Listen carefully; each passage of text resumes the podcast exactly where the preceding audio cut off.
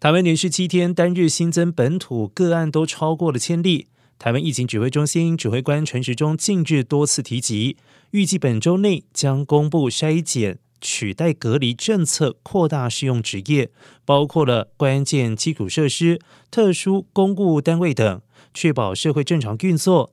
他更进一步说明，筛检代替隔离，最后一定会开放到全民适用，民众接受程度将会影响修正速度。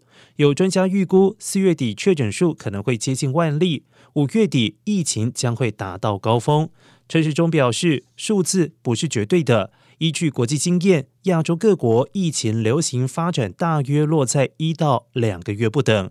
预估台湾疫情走向应该也差不多，防疫松绑等相关规划既有步调照常进行。